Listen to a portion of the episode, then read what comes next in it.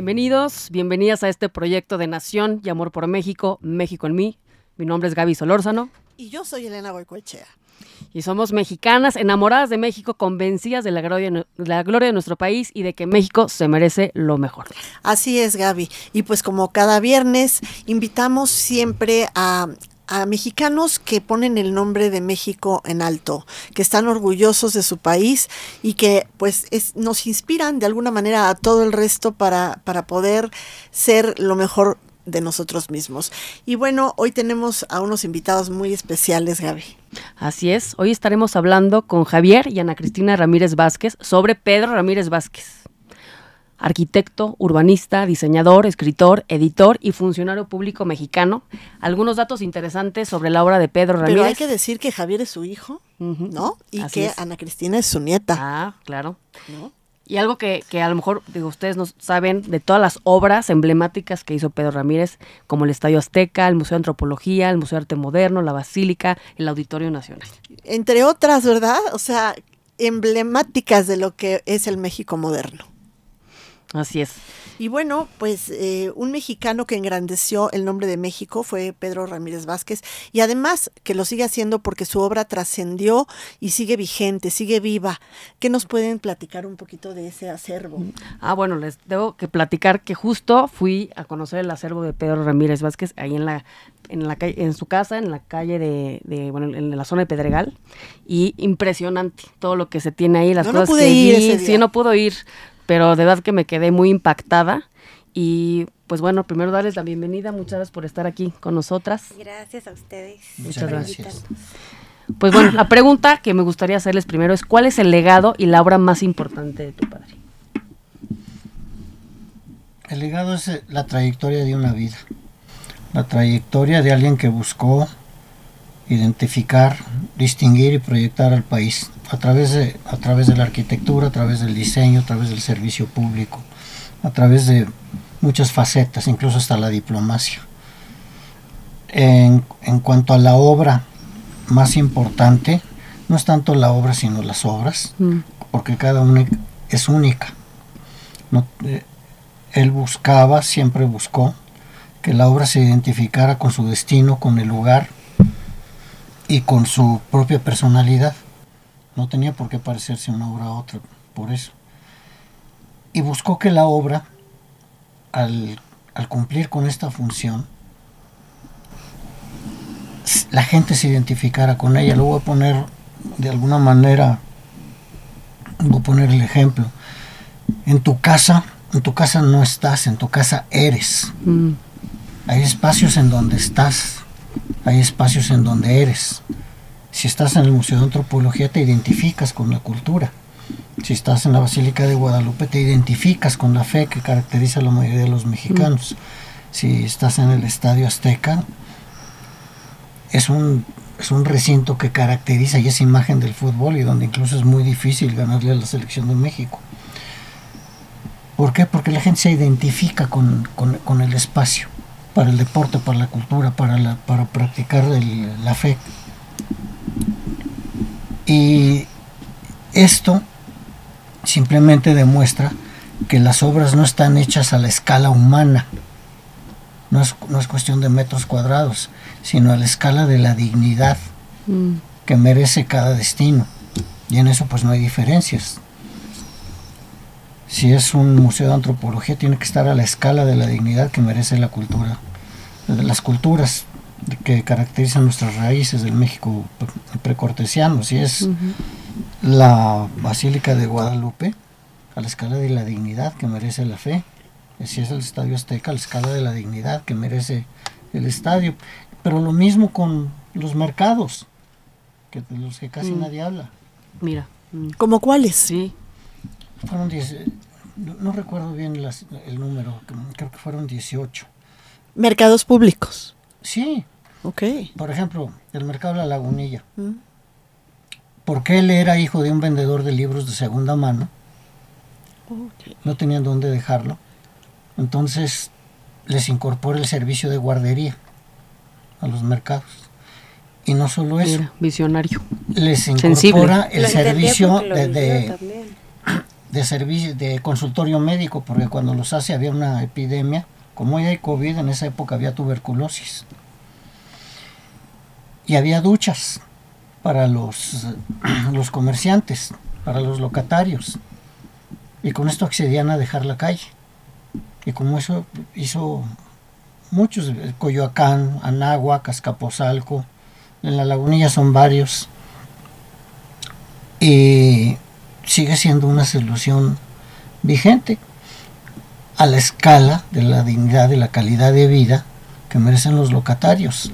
No, no, no por estar ganando, vamos, con, con un legítimo forma de vida como es el comercio, pues hay que incorporarlos al comercio formal. Entonces, así fue, derivado de una experiencia familiar y de una...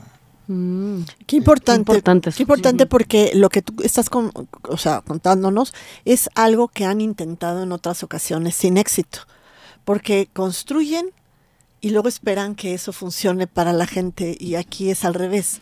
Pensaron en la gente y por eso sigue funcionando al día de hoy. En todas las obras,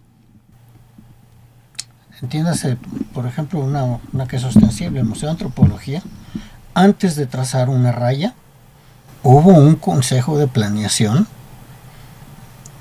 que instauró don Jaime Torres Bodet con doña Amalia Castillo Ledón, en la que Pedro Ramírez Vázquez manifestó, no puedo proyectar si todos los especialistas que van a intervenir en el guion, en lo que se quiere transmitir, en las diferentes, de las diferentes culturas, no plantean sus necesidades y a ver qué quieren.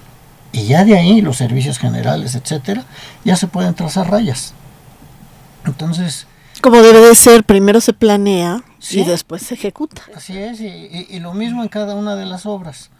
Y, y la escala que decíamos de la dignidad va desde la escala individu del espacio individual que es la casa, que tenga la escala de la dignidad que merece la calidad de vida de un mexicano, al espacio público, como puede ser la ciudad, el barrio, la ciudad, de ahí la planeación y de ahí y, en cada género de obras.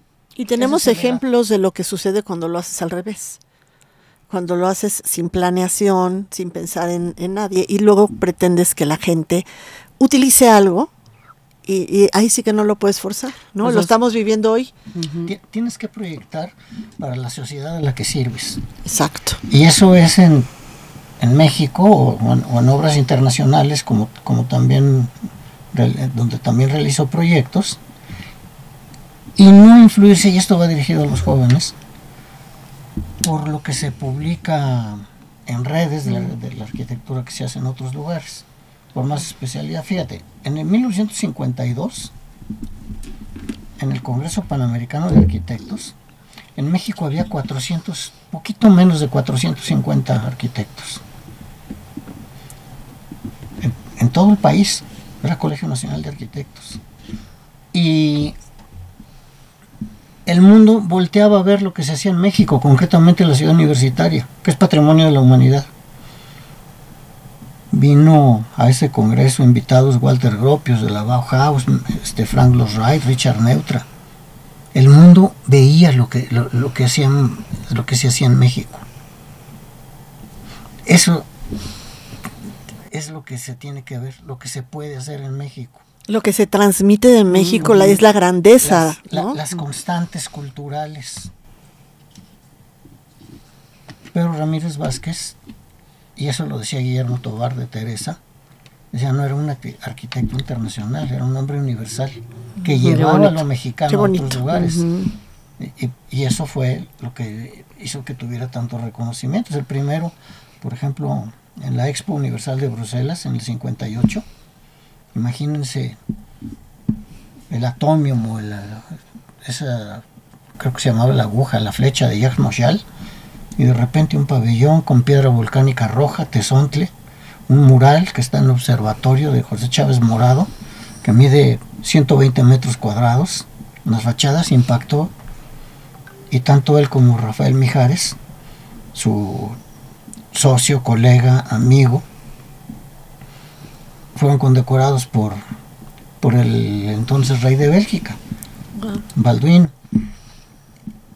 Eso era lo que llevaban, pero también cabe, cabe mencionar, y es muy importante, que, que nada, Luis, nada en la vida se hace solo. Y él tenía la, la él tenía el talento de coordinar talentos. Mm. Y Qué importante. rodearse de las personas adecuadas para cada especialidad en todo momento. Y el crédito y el reconocimiento debe, debe de ser a, la infinidad de colaboradores capaces que tuvo.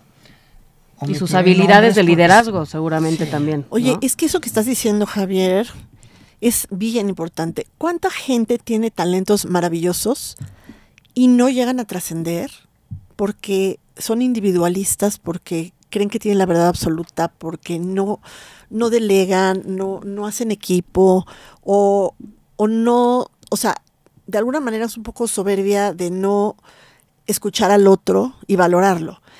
Y entonces aquí lo que hacía él es su gran talento lo potenciaba con el talento ajeno, sumaba, ¿no? Desde un albañil que sabe poner bien los tabiques hasta a lo mejor, digo, es que la arquitectura en realidad no es una disciplina, son varias, ¿no? Es desde arte, porque te tiene que producir una emoción estética, hasta ciencia, Ingeniería. porque pues tiene que ser algo funcional, hasta y no caerse, ¿verdad? y, y de alguna manera eh, perdurar, pero, pero también eso que tú dices, transmitir algo extra, bueno, eso se, se requiere un equipo de, de de- de gente de diferentes disciplinas, desde el carpintero hasta el plomero, hasta el pues mayor creativo como era él, ¿no? Sí, y hablando de temas extras, a mí me gustaría que nos platiques también, Ana Cristina, eh, de algo que nadie se imaginó de tu abuelo. Porque yo tuve yo la fortuna que contaran unas historias que dije, bueno, wow, o sea, ¿qué es esto? Pero bueno, sabemos mucho eh, que sí es conocido lo, toda su contribución en las Olimpiadas, pero que nos platiques un poquito más, algo que tú quieras Una justo anécdota o algo. platicarnos. Les cuento primero algo que, que me encanta, que a lo mejor muchas veces se pierde un poquito o, o es un poquito opacado por, por la parte de diseño. Pero yo creo que sí, el diseño de la, de la Olimpiada México 68 a la fecha yo creo que no hay un logotipo de cualquier Olimpiada que sea más conocido que ese. Y no solo conocido, que Es la paloma, ¿verdad? eh, ¿O cuál? Vamos, la paloma también, Ah. claro, pero, pero la tipografía, Ah. por ejemplo, concretamente, Mm, claro, las letras así como de es algo Ujú. Rayas. yo no me imagino La de rayas. mm. a nadie poniéndose, por ejemplo, el logotipo de, de la Olimpiada de, de Atenas, de Londres, de, ¿no? O sea, y, y el, el logotipo de la Olimpiada de México, no solo, o sea, no solo los mexicanos nos lo ponemos y, y sigue siendo algo actual y moderno y nos gusta ponerno- ponérnoslo porque yo creo que es, es símbolo de orgullo, ¿no? O sea, como que, y, y, y si lo ves en, en un extranjero, a mí me encanta que he visto extranjeros con, con, con playeras, concretamente hace no mucho fuimos a Teotihuacán y había un grupo de extranjeros con playeras con la tipografía de Mm, México y, sentí Mm. increíble Sí, cómo no. o sea, es, es algo padrísimo, de verdad. Y, y bueno, sí, el diseño es algo maravilloso y, y- y que nos debe de hacer sentir muy orgullosos. Pero la parte humanista de la Olimpiada siento que es un poquito opacada por la parte del diseño y fue algo también que, bueno, es algo que nos debe de hacer sentir muy orgullosos eh, siempre como mexicanos porque pusimos como país el ejemplo eh, de ser fraternos, de incluir eh, en una época en la que el racismo era más fuerte que, pues vamos, sabemos, o sea, ¿no? Que, que había mucha división, estaba la apartheid en, en, Con en todo. Sudáfrica, todo, y, y vamos, por, por las protestas que estaban habiendo, pintaba para que la Olimpiada fuera, literalmente se dijo que iba a ser la Olimpiada de, de la vergüenza, del desastre, Ujú. Mm. porque muchos países ya habían eh, amenazado con, con protestar y con, con sabotear incluso la Olimpiada.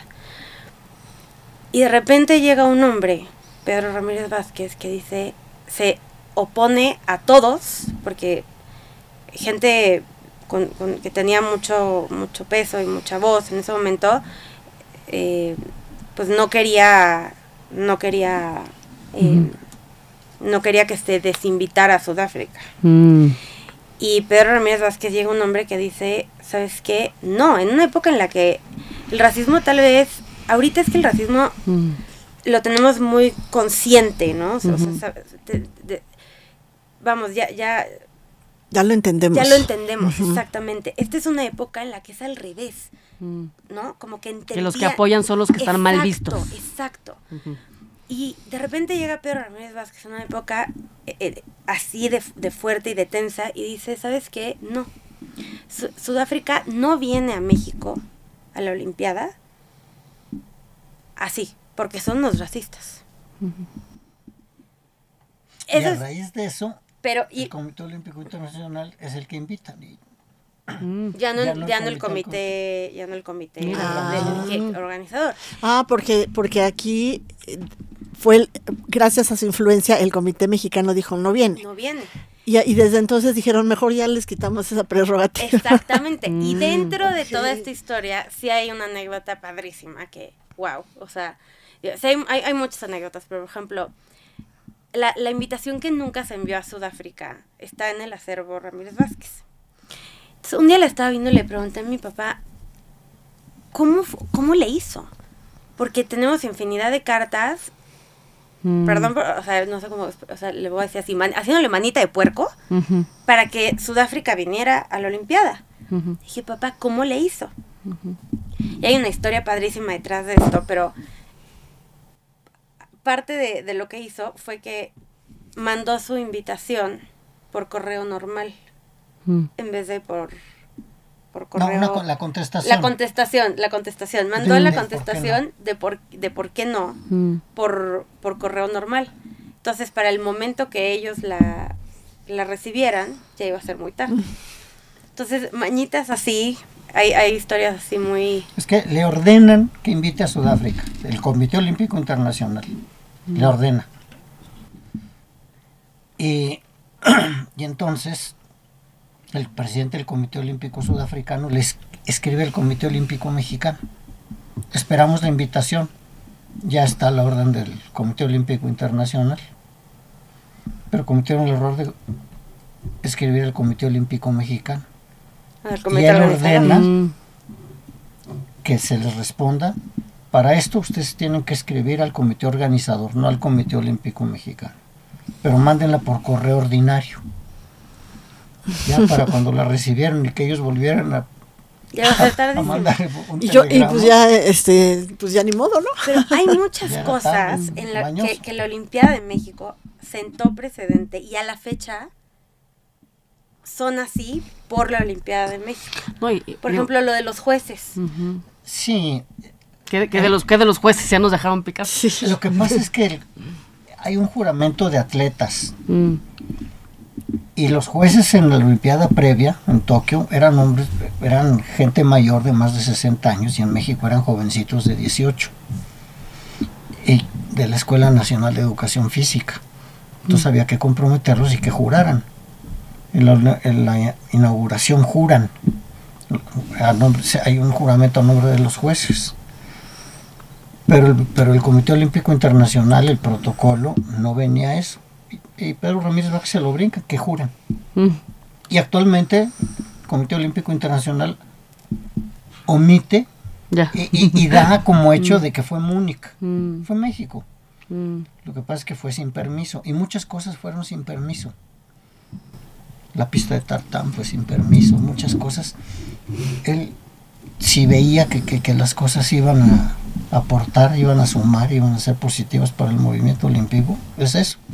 Y eso es lo que representa, hablando del logo, eso es lo que representa el logotipo. Los, las imágenes valen por lo que representan. Una cruz, por ejemplo. La cruz de la, la, la suástica nazi como diseño, pues es muy bueno, pero eso lo escupes Sí, sí, sí. materialmente. Y, y el diseño de México es todo eso que representa, todo lo que hay detrás.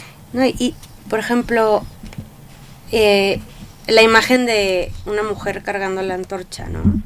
Prendiendo el pebetero olímpico. También eso como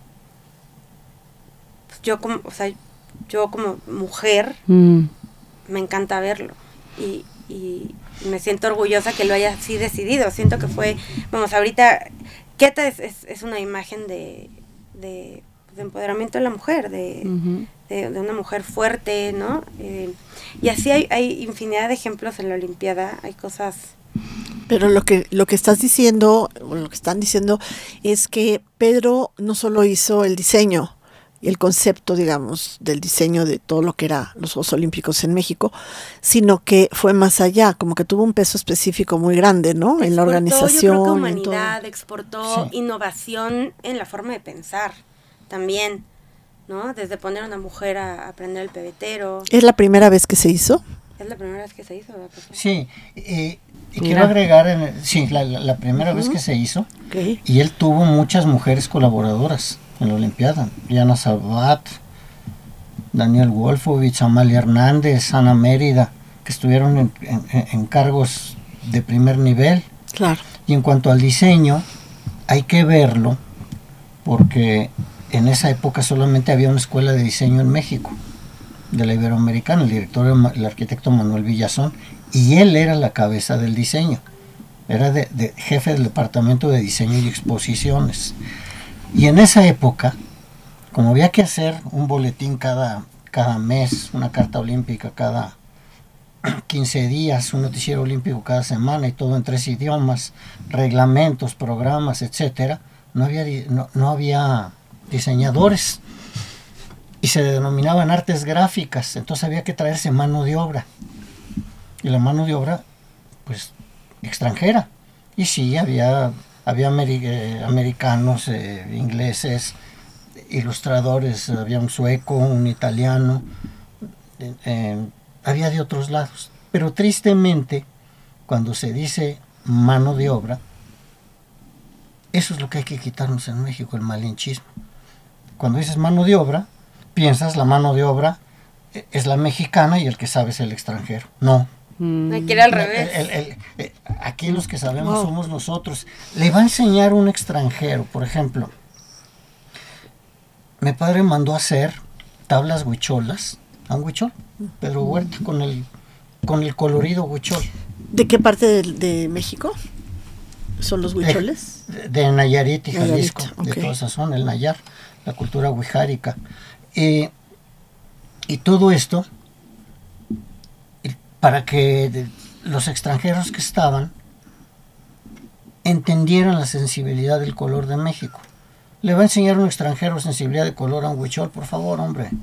Ahora resulta que Mm. hay quien, que quien se adjudica ese diseño y, y- y para nada. Pero eso es lo padre, ver Eh, eso y es exportarlo y ver lo rico que es, porque cuando se exporta y lo descubren de fuera, pues resulta, siempre resulta en algo increíble.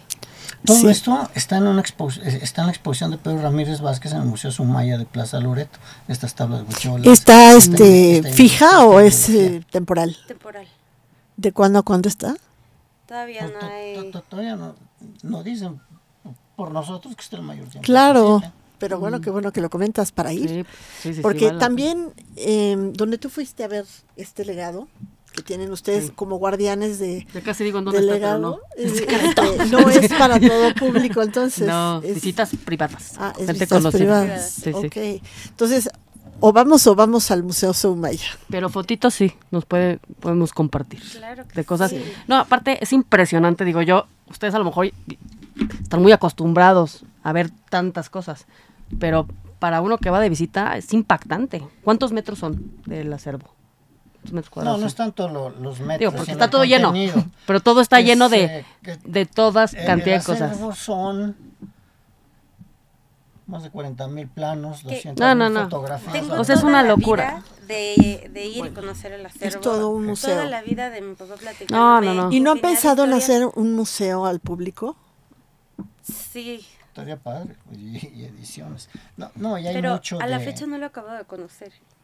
No, es impresionante. O sea, yo salí impactada de Ahorita todo, que me preguntaron todo lo que vi. o sea, se los juro que tengo millones de anécdotas en la cabeza que les podría Mm. contar. Oye, tú tan jovencita, ¿sí lo conociste bien? A mi abuelo muy bien, Sí. muy bien. Para dar un contexto histórico aquí a- al público que nos escucha, ¿en qué año murió? Y en, bueno, ¿en qué año nació y en qué año murió?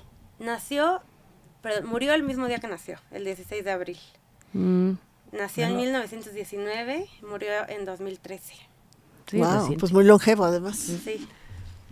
Muy Pero bueno, también hay una parte importantísima del acervo que son las piezas que existen de diseño increíbles, las sillas también, que hay unas sillas espectaculares. O sea, lo que yo vi y alcancé a ver de diseño está súper vigente. O sea, Pero todo eso es impresionante. es la constante cultural Mm, de lo mexicano. Por ejemplo, sugiero que visiten el Museo Sumaya Loreto. están, están unos equipales. Loreto, es, entonces es el que está, ¿sigue habiendo en el sur? Sí, Ah, yo pensé que habían cerrado ese para abrir el de... No. el Mucha otro. gente lo ha pensado. Sí, yo, yo Lo que pensé... pasa es que el Museo Sumaya en Polanco, pues es un referente urbano muy importante Claro. y, y se olvida del, del de Loreto. Que además No tiene como parte al aire libre, ¿no? Vas caminando y puedes... ponerse algo, la- sí, tiene una placita y es agradable. hay mu- Sí. Y además, Ah, pues mira, entonces sí, para no confundirnos, público, audiencia querida, eh, es, no es en el. Somaya, es en el, en el, en el Sumaya de el- Loreto. bueno, sí es en el Somaya, pero no en el que está en, en Polanco, sino en el que está en Plaza Loreto, allá por Insurgente Sur. sí, pero te decía, por ejemplo, el equipal. Equipal, la palabra, viene de Icpali. Icpali es donde te sientas en náhuatl. Coahuicpali es donde se sienta el águila. Era un trono, Moctezuma se sentaba en un equipal. Mm. Hoy día, la palabra equipal te, te imaginas una silla artesanal para tomarte una cerveza en un portal en Tlaquepaque. Sí, tal Eh, cual. Eso es lo que les llaman, Hay este, que dignificar. Entonces lo dignifica con una estructura o bien de acero inoxidable, cuando la haces Increíble. cromada, o, o- y- o puede ser de latón en, en piel o en tela. Y, es, y este equipal, pues Sigue hoy siendo actual. día, a, tra- a- a través de una, a través de licencias, se vende en Nueva York, en París, en Los Ángeles. Eh. Y es un diseño de 1971. Por ejemplo, otra cosa que, que caracterizó a Pedro Ramírez Vázquez, el diseño de calaveras. En 1971 diseñ- diseñó muchas calaveras en cristal, a manera de Tzompantli, pero, pero muchas. Y en alguna revista lo Siempre tacharon. regresando a la raíz cultural, a la Exacto. raíz De de, de su y país, a lo que macabro. era él. y hoy día están súper de moda, pero que no la haga, si hace una cala- o, o una fiesta alusiva, un guion de una película de James Bond y la gente muy orgullosa. O- y se convierte en tradición en un año. o la película Coco, sí. que es muy bonita, pero también muy orgullosos, pero te lo tienen que decir de afuera. Sí, Pedro Ramírez. Vázquez no le tenías que decir de afuera nada. Mm. Qué bonito. Y, y eso es lo que... Mexicano. lo- lo- Un mexicano- enamorado de México, sin duda, y, y ustedes también, porque al final, ahorita me gustaría preguntarles al final justo cuál es lo más profundo que les dejó tu abuelo, tu padre. Pero bueno, mientras recordarles a nuestro público que estamos en nuestras redes sociales en radio13.com.mx, estamos en Spotify, Twitch, YouTube, Dailymotion, Instagram y Facebook y nos pueden seguir también en Instagram como México en mí. Y ahora sí, preguntarles con qué se quedan, cuál es el mensaje eh, más que más que la obra, más que todas esas piezas, más que toda esa creación porque hay demás. ¿Cuál es el mensaje más poderoso que te quedas con la vida de tu padre? Y también ahorita de tu abuelo. Bueno, el orgullo y el reconocimiento de todo lo que representa este país en todos los ámbitos de la cultura y que no tenemos que suponer un patrioterismo o un mexicanismo mal entendido. Ser mexicano no es ponerte una playera verde y irte a gritar porras al, a- Mm. al ángel de la independencia cuando gana la selección o tener tu banderita y gritando viva México el 15 de septiembre. Porque si al día siguiente esos que, que, que tienen la banderita te andas colgando del poste de la luz y robándote la, la, la luz o, o cualquier, o basura. cualquier cosa de esas, eso no es ser mexicano. No, eh, eh, eso, eso es un sentido nacionalista frívolo. Ser es identificarte, proyectarlo, respetar a tu país, res- eh, de- desde, el, de- desde el ámbito de tu, Profesión. Ujú. sí, sí, de tu De lo que vida, te de tu trabajo, de todo. Honrando las Es- raíces. Es, no dividirnos, porque todos como mexicanos merecemos ese respeto y todos tienen algo que aportar. Es, es eso. Entonces, y ese es ser equipo, como mexicanos todos. Me encanta. Fíjense, más allá de la obra, la unidad. Claro. Ana Cris. Pues te- bueno, les voy a contestar eh, de acuerdo a cómo me siento, cómo me he sentido siempre, eh, pues por el ejemplo que he tenido en, en mi casa. Eh, y yo creo que bien en mi casa porque en casa mi papá sí fue y así seguirá siendo. Em, entender a tu país, Mm. entender tu país, entender tus raíces, entender de dónde vienes, Em, entender, no sé, rodearte de, rodearte de tu país, nutrirte de eso, Em, conocer tu cultura, tu historia y enamorarte de tu país y conocer, conocerlo en todos los sentidos. Antes de hacer algo, conocer. Importantísimo. Identificarte. Totalmente. Sí. Ellen. Pues bueno, ¿Qué te que- quedas? me quedo con muchas ganas de ir a ver la Uy, sí. exposición que comentaron en la Sumaya de Plaza Lol- Loreto Y el acervo y el acervo. y el acervo, exacto. Aprovecha. Aprovechemos, aprovechemos y, y bueno, transmitir esto es muy importante, que también inspire a las nuevas generaciones de arquitectos, como decías tú en el corte, que, que no solo copien, que no solo copien tendencias, ¿no? Porque luego las tendencias y todos van por lo mismo. Tenemos aquí hay cosas increíbles. Es que la, seguir las tendencias nunca va a ser grande, nunca vas a trascender. Lo que hay que hacer es, es establecer tendencias, no, no seguirlas, ¿no? Entonces, bueno, pues para mí me quedo con eso. eh, les agradecemos muchísimo. Ha sido un privilegio tenerlos aquí, a los dos, la verdad. Y además que Muchas hayan gracias. venido de- desde tan lejos, desde el Pedregal hasta acá. Eh, de verdad, muchísimas gracias. Yo estoy segura de que a todo el público le va a parecer igual de interesante. Gracias. Muchísimas gracias. Y gracias a todo nuestro público por estar con nosotros como cada viernes, hablando y enamorándonos de México. Y en honor a Pedro Ramírez Vázquez, gracias por todo lo que hiciste, que estás en donde estés.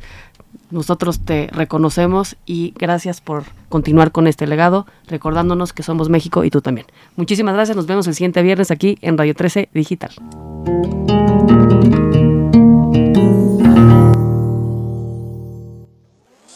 Desde cualquier dispositivo y en cualquier plataforma recibe las notificaciones de Radio 13 Digital. Venos y escúchanos en Facebook, YouTube y Dailymotion de Radio 13 Digital. Dale me gusta a nuestro perfil, síguenos y activa las notificaciones de las publicaciones y video para que te lleguen las alertas de los programas que están al aire. Escucha nuestro podcast en Spotify, Amazon Music, Apple Music y Deezer. Síguenos en YouTube. Búscanos como Radio 13 Digital. Suscríbete a nuestro canal y activa la campana para que te lleguen las notificaciones de todo nuestro contenido. Visita nuestra página web www.radio13.mx. Radio 13 Digital, programación consciente.